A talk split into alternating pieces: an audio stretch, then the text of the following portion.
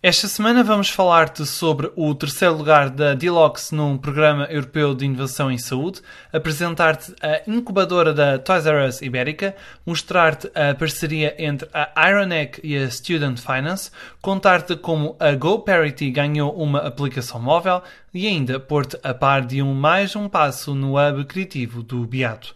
Olá, sou Diogo Ferreira Nunes e estás a ouvir o Série A, o podcast onde se fala das startups em Portugal.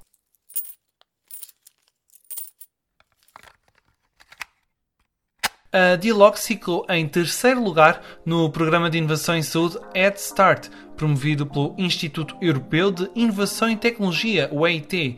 Esta startup portuguesa está a desenvolver uma nova geração de dispositivos de biodescontaminação para combater todos os tipos de micro-organismos de forma automática em qualquer lugar. Nascida a partir da Faculdade de Ciências da Universidade de Lisboa, a Dilox vai receber um financiamento de 50 mil euros neste programa apoiado pela Comissão Europeia. Os próximos passos da Deluxe incluem também uma segunda ronda de financiamento para apoiar a certificação dos produtos e a preparação para a entrada no mercado. Nota também para a portuguesa Fredmill, da Universidade de Coimbra, que também recebeu um prémio, mas neste caso de 3 mil euros, do público para melhor apresentação no EIT Head Start. E agora, fora de brincadeiras, a Toys R Us criou a primeira aceleradora de startups, a Toys R Us Accelerator. A empresa ibérica procura os projetos mais inovadores na área do retalho e vai dar 50 mil euros para os 5 melhores projetos.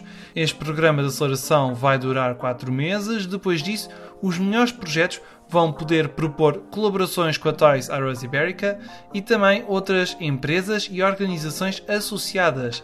As candidaturas para este programa vão decorrer até 17 de janeiro e os resultados vão ser conhecidos no dia 14 de fevereiro. As startups serão selecionadas com base em critérios como a inovação tecnológica, a relevância, viabilidade, acesso ao mercado e também se estiverem de acordo com as tendências globais no setor dos brinquedos.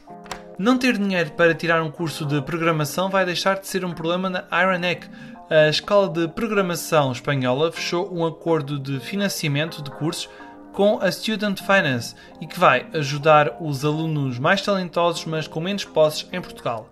O programa vai arrancar em janeiro com 15 alunos do programa do Bootcamp de Web Development em full time. Na primeira fase, a Ironeck vai financiar na totalidade o curso dos alunos.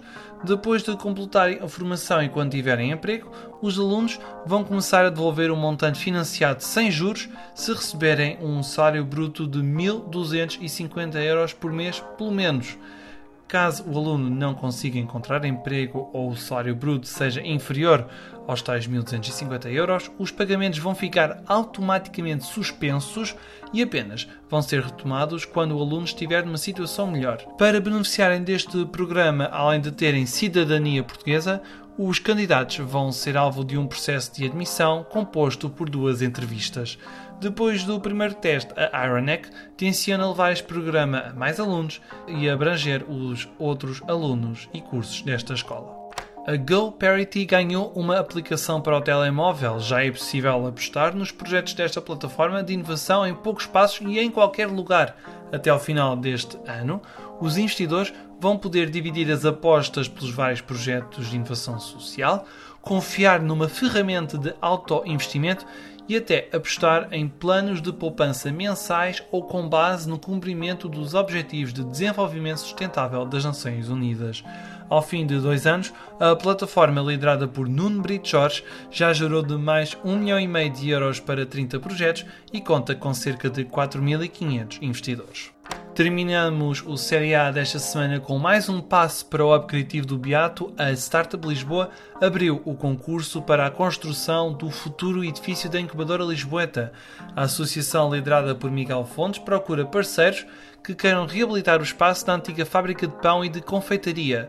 O preço base para esta obra é de 5,4 milhões de euros e as candidaturas estão abertas até 22 deste mês.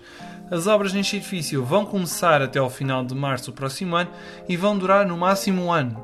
Também é a partir do próximo ano que se espera que o aplicativo do Beato comece a funcionar, com o edifício dos alemães da Factory. Mais cedo volta o Série A. Podes subscrever este podcast no Spotify, Apple Podcasts e outras plataformas.